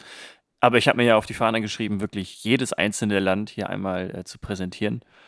Absolut. Erzähl uns Und mal was äh, Gutes über genau, richtig. Deswegen, also ich gebe dir da voll recht. Also das Kastensystem hat Indien wirklich geprägt und wie Frauen da unterdrückt werden, ist kein Zustand, der eigentlich eine, der größten Demokratie der Welt sozusagen ja anhängen soll. Aber du hast da recht. So, trotzdem. Äh, Indien ist halt das Land mit den zweitmeisten EinwohnerInnen auf der Welt. Und es liegt halt nördlich des Indischen Ozeans, ne? namengebend natürlich für den Ozean. Und es liegt auf dem indischen Subkontinent, auch namengebend für diesen Subkontinent. Äh, westlich von Indien liegt äh, Pakistan, östlich liegt Bangladesch und Myanmar und im Norden grenzt Indien an Nepal, Bhutan und China. So, Indien ist auf Platz 7 der größten Länder der Erde mit äh, 3.287.263 Quadratkilometer und liegt damit zwischen Australien und Argentinien. Australien ist, glaube ich, nochmal deutlich größer mit 7 Millionen Quadratkilometer und Argentinien, das sind dann irgendwie eine Million Quadratkilometer weniger. Also sehr schwierig zu vergleichen auf jeden Fall. So, die Hauptstadt ist Neu-Delhi, das weiß man, glaube ich. Insgesamt leben eine Milliarde 380 Millionen 4000 Menschen in Indien. Das ist so krass. Völlig unvorstellbar für mich. Vor allen Dingen, wenn man, ist, ist es auch für mich, das stimmt, weil es einfach wirklich so viele sind. Und wenn man sich Ja. die Wachstumskurve anguckt, sieht man auch, dass die wirklich sehr, sehr steil ist. Und man geht halt auch davon aus, dass Indien im Jahr 2024 China von der Spitze der meisten EinwohnerInnen halt auch ablösen wird. Also China hat zurzeit 1,37 Milliarden EinwohnerInnen. Die haben jetzt ja vor kurzem, was heißt vor kurzem, äh, irgendwann in den letzten zehn Jahren, vielleicht weiß ich jetzt nicht, diese Ein-Kind-Politik so ein bisschen aufgeweicht. Ja, aber Ähm, die hat die halt also davor bewahrt, Genau, noch richtig. viel mehr an Bevölkerungswachstum zu haben, was total scheiße war. Also nicht, Naja, dass klar, so natürlich. weniger Also das Leute wird- wurden, aber Ja. Da so Das- Eingriff in diese persönliche ja, Familienplanung zu, setzen, ist halt natürlich nicht, nicht richtig, aber da gab es halt wirklich einen sehr, sehr großen Anstieg. So und einen sehr ähnlichen Anstieg sieht, halt, sieht man halt jetzt in Indien auch. Man geht aber auch davon aus, dass dann wiederum in den nächsten 50 Jahren danach folgend sozusagen das dann auch wieder stagnieren wird und sich da die Bevölkerung dann halt auch irgendwie anders entwickelt. Ist natürlich immer schwer, das aus der jetzigen Situation quasi auszurechnen. Wobei man ja auch bei Indien so eine Ein-Kind-Politik beobachten konnte, die halt nicht durch die Regierung auferlegt wurde, sondern die indische Bevölkerung sich selbst quasi auferlegt hat. Und zwar haben sie nämlich Pränataldiagnostik so genutzt, dass sie alle weiblichen Föten abgetrieben ja. haben und nur noch die männlichen zur Welt kommen haben lassen, damit der Familien ja, die Familie gesichert ist sozusagen. Ja, und der, dass die männliche Blutlinie vielleicht genau, irgendwie weitergeht. Total und das, abgefahren. Genau, richtig. Damit ja. man nicht fünf, sechs, sieben, acht Kinder bekommen muss, um na männlichen Nachfahren zu bekommen, was ja schon ja. total gaga ist. Aber ja. Auf jeden okay. Fall. Die Amtssprachen in Indien sind Hindi und Englisch. Es gibt aber noch 21 weitere Sprachen, die halt in den einzelnen Bundesstaaten sozusagen regionale Amtssprachen sind. Und das ist zum Beispiel das Bengalisch, was halt natürlich eher im Osten sozusagen gesprochen wird. Kaschmiri, was im Nordwesten gesprochen wird, also in der Kaschmir-Region, wo es jetzt ja auch schon immer eigentlich, also seit der ja. Staatsgründung, Probleme und ja. äh, Unruhen gibt und halt auch tatsächlich es auch immer wieder noch zu kriegerischen Handlungen mit Pakistan kommt. Dann das Sanskrit oder halt zum Beispiel auch Urdu.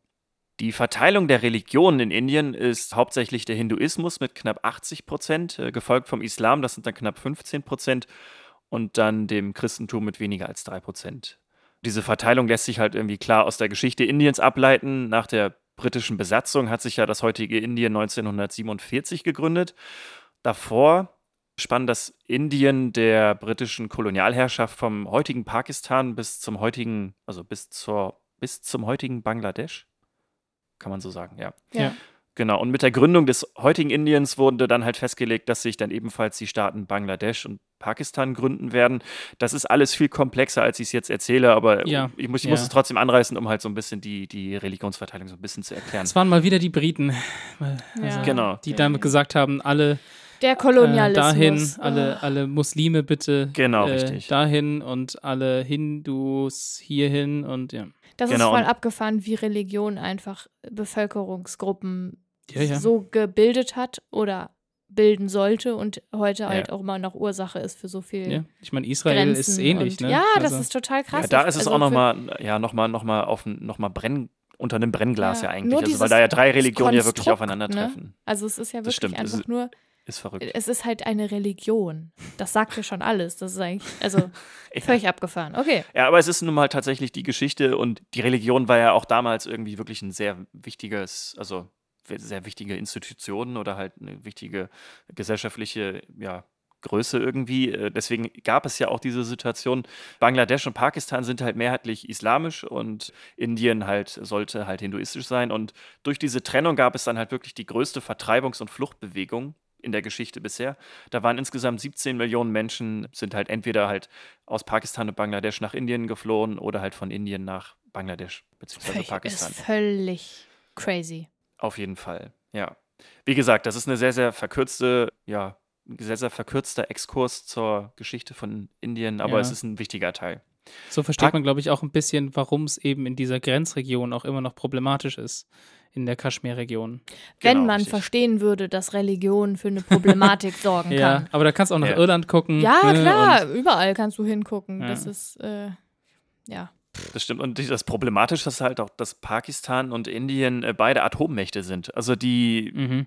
sind halt auch, wenn sie dann wirklich äh, dann loslegen, dann kann es für die gesamte Region, wo ja nun wirklich, wie wir wissen, sehr, sehr viele Menschen leben. Also in Pakistan sind es über 200 Millionen Menschen und in Bangladesch sind es, glaube ich, äh, über 130 Millionen. Also alleine auf diesem Mhm. indischen Subkontinent leben dann einfach mal irgendwie 100, eine Milliarde 700 Millionen Menschen sozusagen, was ein, eine riesige Anzahl an Menschen ist. So, Indien ist wie Deutschland eine Bundesrepublik und Premierminister ist zurzeit Neandra Modi, der letztes Jahr bei der Wahl wieder bestätigt wurde. Und diese Wahl ist äh, so ein bisschen der Grund, warum Indien äh, das beste Land der Welt des heutigen Tages ist, denn es ist wirklich die größte Wahl der Welt, weil Indien die größte Demokratie der Welt ist. Knapp 900 Millionen Menschen sind nämlich wahlberechtigt. Und das, so viel. und das, dass es so viele Leute sind und dass es ein, in einem Land wie Indien halt äh, ist, wo halt wirklich die, die Vegetation und das Relief vom Land halt so, so schwer gestaltet ist, macht es halt wirklich schwer, diese Wahl auch durchzuführen. Also diese Wahl zieht sich über eine gesamte Woche, in der halt dann einzelne Regionen sozusagen dann in einem gewissen Zeitraum halt wählen können. Und äh, Per Gesetz muss der Staat es der Bevölkerung ermöglichen, in einem Radius von zwei Kilometern wählen zu können. Oh, krass, das ist Das gar nicht so weit. Ich hätte erwartet, dass Genau. das größer wird. Ja. Das heißt, jeder Mensch in Indien muss in einem Zeitraum dieser Wahl, also innerhalb dieser Woche, innerhalb von zwei Kilometer ein Wahlbüro erreichen können. Was wirklich schwer ist, wenn man sich überlegt, dass Indien wirklich teilweise ja, Regionen im Himalaya hat oder halt auch im, im Ja. Dschungel so. Das heißt, selbst da, wenn es irgendwo wirklich ein kleines Dorf irgendwie gibt, mitten im Dschungel oder irgend so eine kleine Berghütte, es reicht tatsächlich, wenn da wirklich nur eine Person irgendwo wohnt, muss in einem Radius von zwei Kilometern eine Wahlstation aufgebaut werden. Das hat dann wirklich zur Folge, dass sie dann mit Hubschraubern in den Himalaya fliegen oder mit Elefanten durch den Dschungel reiten, dass sie dann wirklich überall diese Wahlstationen aufstellen können. Das hat dann zur Folge, dass eine Million Wahlstationen insgesamt errichtet werden, zwölf Millionen Mitarbeitende involviert sind, um halt diese Wahl für alle so zu ermöglichen. Die Wahl an sich ist halt auch verrückt. Also es gibt 2293 Parteien, die zur Wahl stehen. Also was? Wie? Was? Das war jetzt bei der Wahl 2014. Da waren 2293 Parteien zur Wahl. Die sind natürlich dann nicht im ganzen Land wählbar, sondern wahrscheinlich Ja, ja, auch eher klar. in einzelnen Regional Bundesstaaten. wahrscheinlich, ja. So wie die CSU ist das bei uns. Genau, genau, das ist ein gutes Beispiel. Genau. Und über 8000 Kandidierende äh, können gewählt werden. Alter, 12 Millionen Leute helfen bei der Wahl mit. Du Ja. so überlegen, nimmst die größten Städte Deutschlands, mix sie zusammen und hast noch lange nicht so viele Leute, die, die, die dort Ja, bei der Wahl wirklich, helfen. es ist wirklich verrückt. Also es sind halt auch wirklich, es sind wirklich viele Menschen. Also ei- eine Milliarde 380 Millionen Menschen in Indien, die da leben und 900 Millionen, die halt wahlberechtigt sind. Hm. Also das ist wirklich ein, ein riesiges Unterfangen und eine riesige logistische Meisterleistung, das eigentlich so zu ermöglichen. Und deswegen ist das, das ist halt so, dass sie sich halt diese Demokratie so, äh, also dass sie die, die so umsetzen, finde ich, ist der Grund, weshalb Indien das beste Land der Welt ist heute. Wow. Krass, aber schreit das eigentlich danach, dass super viel Wahlbetrug passiert, weil es so viele Stellen gibt, die gar nicht supervised werden können?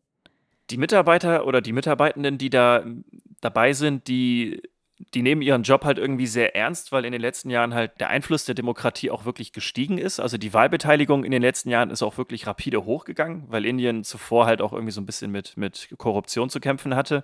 Äh, wahrscheinlich auch immer noch damit zu kämpfen Mhm. hat, ähm, aber das halt alles eigentlich äh, sich zum Besseren gerade wendet, also diese Demokratie und diese Umsetzung davon, sodass ich jetzt nicht glaube, dass der Wahlbetrug da so groß ist. Ähm, ja. Du hast doch vor ein paar Folgen mal von dieser Technik geredet, wie man Wahlbetrug schätzen kann. Genau, richtig. Hast du Da- dazu vielleicht auch Daten für Indien entdeckt? Habe ich nicht, nein. Also das Schwierige ist äh, bei diesem Modell, dass du halt wirklich sehr genaue Daten brauchst und sehr, also die Daten müssen halt einfach sehr akkurat sein und auch sehr viel und deswegen ist Ja. es, glaube ich, sehr, sehr schwer bei solchen Da musst du ja auch das auswerten, Alter. wo du Problem nicht, 900 aber- Millionen Stimmen auswerten könnte. Also das wäre mal wirklich Ja. interessant, glaube ich, weil Modi nicht, also keine unkritische Person ist, Genau. weil er Das, quasi äh, das, äh, da, deswegen genau. komme ich auch darauf. Also, ich meine, mich wundert es eigentlich nicht, dass IdiotInnen an die Macht gewählt werden. Ja. Aber ich fi- irgendwie erhebt das so meine suspicious thoughts, wenn ich, ja, also wenn ich das irgendwie mitkriege, weil, Mhm. keine Ahnung, irgendwie habe ich immer das Gefühl, dass die blöden Leute eher dazu neigen, zu Ja. betrügen. Also es klang Also jetzt für mich ja. irgendwie. Ich glaube, das ist so ein bisschen- das, das Putin-Phänomen. Also es gibt, glaube ich, Ja, sehr, sehr viele genau. Leute, die in Russland Putin wirklich, wirklich gut finden.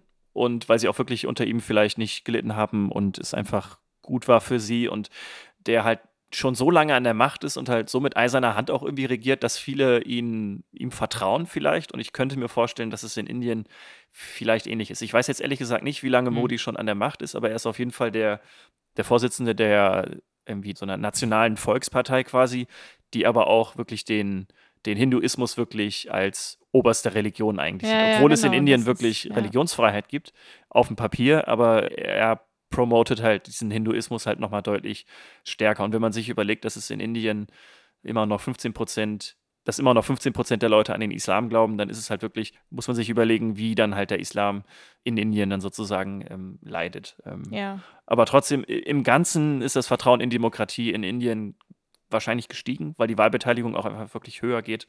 Und wenn das jetzt alles irgendwie dann gefaked wäre, dann ja, Hm. wäre das schwierig. Also, das klang jetzt alles so ein bisschen, alles so sehr, sehr kritisch über Indien. Ich bin mir sicher, dass da auch sehr, sehr, sehr viele Leute sind, die man vielleicht mal auch kurz erwähnen muss, die äh, tolle Arbeit machen, um Ja, zu versuchen, absolut. da Ja, klar. in Also, dem Land viel zu erreichen Wir haben und Indien positiv jetzt, zu machen. oder ich habe Indien hauptsächlich deswegen ja auch kritisiert, weil ich über Indien viel mehr weiß, als über die anderen Staaten, über die Dirk zum Beispiel auch Ja. geredet hat, die Ja. super viel Kritik verdienen würden. Ich aber keine Ahnung habe, was da abgeht. Und Das ist- Indien ist, ja. natürlich also unglaublich vielfältig und äh, da gibt es auch krasse Bewegungen. Es Ja. gibt auch, also der Feminismus in Indien ist total abgefahren. Ja, das Und wir stimmt. können ja. super Da viel lernen super viel, von dem Feminismus in Indien und ich bin super, super stolz auf die Frauen, die dort sind, also und sich dafür einsetzen, weil die wirklich unter einem super krassen System leiden. Und es gibt ja auch total viele smarte Köpfe und alles Mögliche und das Essen ist unheimlich gut. Das stimmt, ja, das ist tatsächlich so, ja. Aber Ja, das stimmt, ist das hätte ja in für Hannah schon gereicht. Ja. Indisches He- Essen hätte total gereicht, um Indien zum besten Land der Welt zu machen. ja, Also, genau, das ist der Hauptgrund. Nee, aber also nochmal, es ist ja einfach wirklich so, dass jedes Land in irgendeiner Weise Ja, ja, ja. wirklich nicht den, die, die Plattform eigentlich verdient. Natürlich. Aber Ja. ich finde, es gibt trotzdem Gründe, weswegen jedes Land in irgendeiner Ja. Form irgendwo einfach einzigartig ist und auch gut genau, ist. und Deswegen, das äh, beinhaltet natürlich die guten Seiten sowie auch jede Genau. gerechtfertigte Kritik. Und leider ist die halt in Indien in den letzten Jahren sehr, sehr groß geworden. Ja, und ich war eigentlich zum Beispiel nie eine von denjenigen, die gesagt hat, boah, Indien ist voll das Vergewaltigerland, was ja super krass promoted wurde Mhm. auch. Medial sehr. Ja. medial, ja. Und das finde ich total schwierig. Nur gerade ist es halt tatsächlich wieder so, dass es diesen Fall gibt, Ja, also in dem die akut, Regierung halt tatsächlich den Täter in Schutz nimmt. Und das ist natürlich total schwierig. Ja. Und dass es halt kein Einzelfall mehr ist, ist auch klar. Also es ist ein strukturelles Problem, wie es halt in Deutschland auch ein strukturelles Ja. Problem ist. Sexuelle Gewalt ist ein strukturelles Problem. Punkt. Ja. Ja. So, das ist so. Und in Indien ist es halt gerade sehr laut. Weil, zum Hm. Glück, weil eben viele AktivistInnen Weil hingeguckt wird. auf die Straße gehen. ja. Was ja. wir, sonst wüssten wir das gar nicht. Ja. Da passiert schon viel. Also, Shoutout zu diesen Leuten. Auf jeden Fall.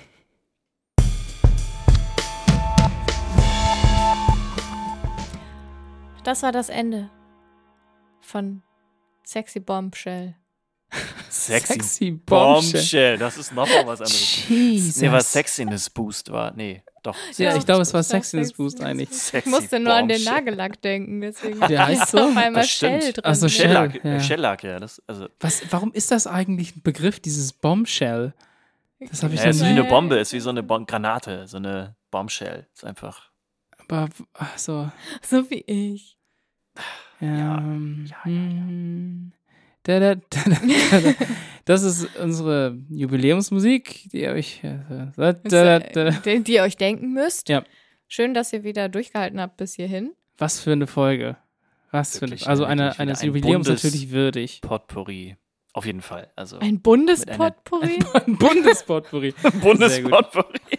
Apropos Schwarz, Bundespotpourri. Schwarz-Rot, ja. Gold ist Potpourri. Ja. Wir waren ja wählen letztes Mal, also haben wir, wann kam die Folge raus? Bevor oder nachdem wir zur Wahl gegangen sind hier in NRW?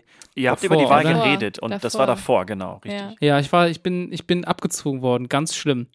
Ja, wir haben noch dr- Witze drüber gemacht, dass ich ja den Integritäts, äh, Integritäts- Integrationsrat. Integritätsrat. Den, den, Integralrat. Münster wird Genau. integer. Endlich. Endlich, yes. Ich durfte, ich hätte eigentlich den Integrationsrat wählen dürfen und dann durfte ich es doch nicht. Die haben vergessen, mir den, Zettel den zu Wahlzettel geben zu geben, haben es aber abgehakt gemerkt. und ich habe es aber nicht gerafft, weil äh, ich wusste auch, also ich habe drei Zettel bekommen und ich hätte aber vier kriegen sollen und äh, es hingen aber auch nur drei draußen an der Wand als Beispiele und dann war es zu spät. Dann haben Ja. sie gesagt, nö, ist schon abgehakt, vorbei. Und dann war ich ein bisschen pissig. So funktioniert übrigens Wahlbetrug. ja. Ja, ich, ich wurde, ich, wenn wenn man es genau nimmt und es vielleicht bewusst war oder so, könnte man es tatsächlich. Ja, und die haben sich auch geweigert, ihren Bereichsleiter da anzurufen. Ja, den Wahl- Wahlleiter Leiter. oder Wahlleiterin. Ich finde das so krass. Ich hätte noch mal mit reingehen müssen. Ich hätte da juristisch voll den, äh, voll die Bombshell gezündet. Bombshell gezündet.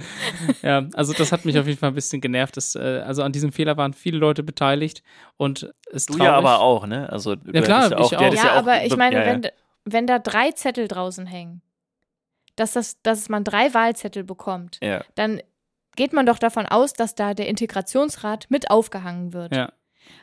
Andererseits geht man, müsste man eigentlich davon ausgehen, dass Deutschland ein rassistisches Land ist, was es ja tatsächlich ist. Und das spiegelt sich darin auch wieder, dass der Integrationsratzettel nicht draußen hängt, weil es ist ja völlig egal, ob die Leute, die nicht nur eine Staatsbürgerschaft oder die deutsche Staatsbürgerschaft vielleicht gar nicht haben, wählen dürfen.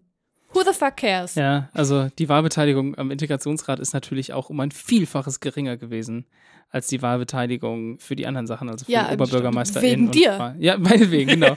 Du hättest da 5% ausgemacht wahrscheinlich. Ja. Ich möchte auch dazu noch sagen, dass die Frau, die das abgehakt hat, die zwei Zettel von dir gesehen hat und nochmal extra nachgefragt hat, die hat gesagt, äh, ach, bei Ihnen auch zwei Zettel und guckt so, ah, der ist ja gar nicht schwarz oder so. Wo ich mir so denke, so, Girl, weißt du, bei dir piept's ja auch wohl, ne? Also das ist so ein Ja, strukturelles Problem, Leute. vor allem habe ich extra hingezeigt, wie viele Zettel ich in der Hand Ja. habe. Also, naja. Das lief blöd, das war, war doof. Vielleicht hört ja irgendjemand in Münster in der Verwaltung unseren Podcast. Hallo und herzlich willkommen. Bei dir bringe ich noch was bei.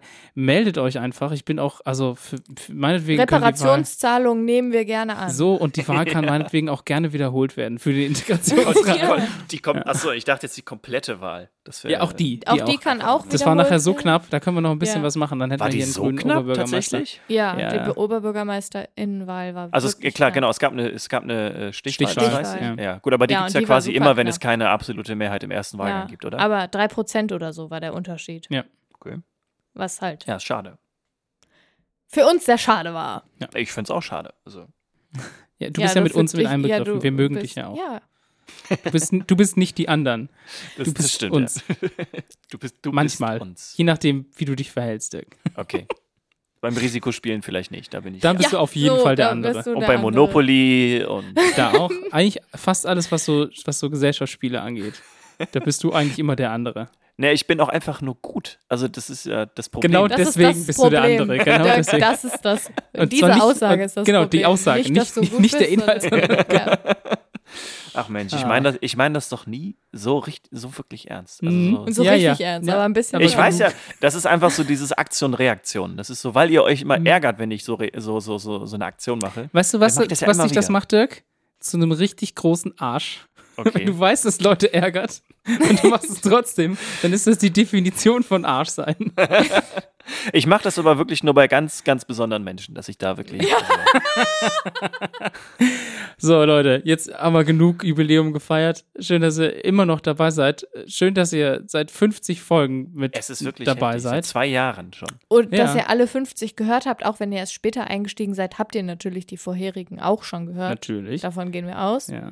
Das verraten uns ja auch die wir müssten mal so ein Quiz machen. Über Aus allen die Sachen. Inhalte. Das würden wir selber nicht lösen können.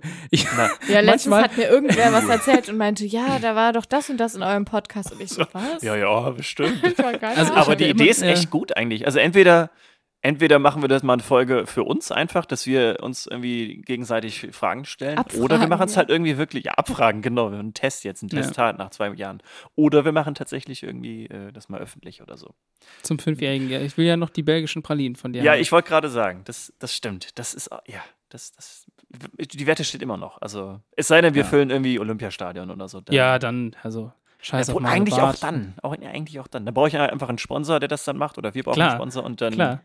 Spotify. kriegt ihr, kriegt ihr äh, Fresh Pepper. belgische Pralinen. genau. Die haben auch noch nichts gesagt zu uns über die, über die Wespentricks. Die funktionieren auch nicht. Ich habe da andere Erfahrungen gemacht. Also das mit dem Wasser funktioniert nicht. Oh, ich möchte auch ganz kurz nochmal ein Sorry raushauen. Ich habe eine Nachricht bekommen von äh, jemanden. Sie hat mir geschrieben, dass Möwen anstarren nicht hilft. Deine Tipps, Tim, die lassen echt zu wünschen. ich basiere die auf, auf wissenschaftlichen äh, Erhebung? Papern und so, weißt du? Ah. kann ich Ja, aber da so gibt es doch immer so einen kleinen Fehlerfaktor. Das ist ja immer so. Ja, ja. so, so. Ich habe aber bei, dem, bei den Möwen gesagt, da handelte es sich um britische Möwen. Ja, oder ich glaube, ich glaub, es waren, waren walisische, Möwen, sogar. oder so, ja. Das muss man so natürlich ganz, mit ganz einbeziehen. kleine Gruppe von Möwen, die, da, die das Von abschrecken. denen so, so fünf die sind halt ein bisschen schüchtern, die, Mö- die, Ja. die walisischen äh, Ja. Die Die sprechen auch so, das versteht man halt nicht, so mit so einem Dialekt auch. so, gut, aber jetzt, okay. jetzt Okay, tschüss jetzt. ich möchte mich jetzt nämlich in meine herbstliche Stimmung zurückziehen. Ich würde am liebsten jetzt den, einen, einen Pumpkin Spice Latte trinken und den Weihnachtsbaum anmachen. und den Weihnachtsbaum anmachen. Und die Tim Lichterketten. ist schon so ich bin wirklich schon, Drauf seit zwei Wochen, das Ja. ist so süß. ich, ich bin so richtig in Weihnachtsstimmung. Ich bin schon so richtig traurig. Also, also ja, aber so happy traurig. ja. Ja.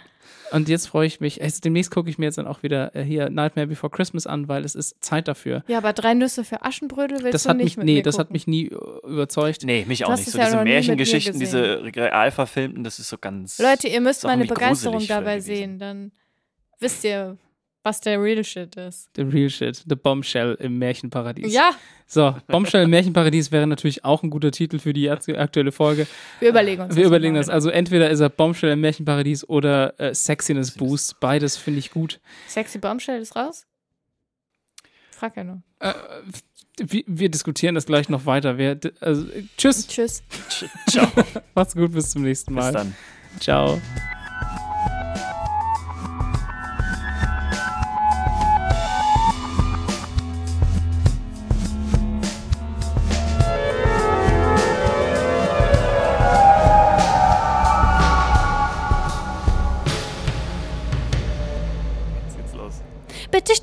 An, Tim, bitte nicht. Nee, hast du den Virus etwa? Oder, oh Mann. Syphilis? Nein, danke. Physalis? Ich warte jetzt, bis ihr euch wieder ausge... Das ist jedes Mal das Gleiche. Bevor ich dran bin, Wieder was dreht mit ihr beide einfach so am Rad. Und dann muss ich immer zehn Minuten warten, bis ihr euch Ja, wieder wir- beruhigt habt. Ja, wir pumpen uns auch immer so auf, denn das ist so, ja. Ja. Lustig seid ihr. Mit Testosteron.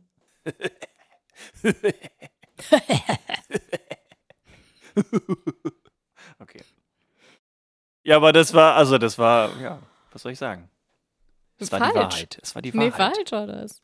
Subjektive Falschness. Subjektive Falschness.